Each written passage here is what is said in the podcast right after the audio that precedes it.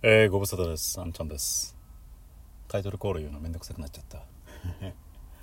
えー今回はですね、Bluetooth スピーカーの回と題して怖い話をしていこうと思います。よろしければお付き合いください。家であのスマートスピーカーを使っていまして、まあ、要はあ質問に答えてくれるリクエストに応じてくれるスピーカーといった感じでですね、まあ、例えばあの天気今日の天気はどんな感じとかその天気はどんな感じとかあるいはあの動物の鳴き声クイズみたいのを子供と遊んでみたりとかあとは寝る時にホワイトノイズですね。波の音とか暖炉のあのなんかパチパチパチって音とか流したりしてるんですが最近あのこのスマートスピーカーがいわいわゆる Bluetooth スピーカー要はスマホとつながってですねスマホの音を流せるっていうことに気づいてまあまあこれはいいなということであのある休日の午後ですねあの子供たちと YouTube の動画なんかスマホで流してでその音を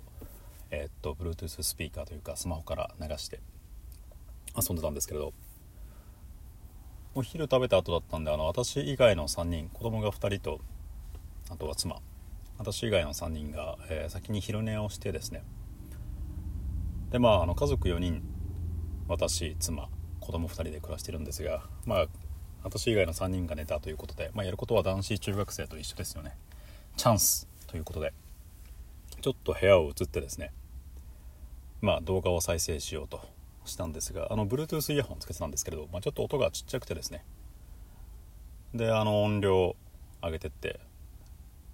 まあまあまあちっちゃいけどまあいいかなと思って。であのまあまあいいシーンに来たんででですねちょっともうちょっと音量上げたいなと。思ってもなかなか大きくなんなくてあれ？と思って。あのイヤホン取ってみたらですね離れた寝室から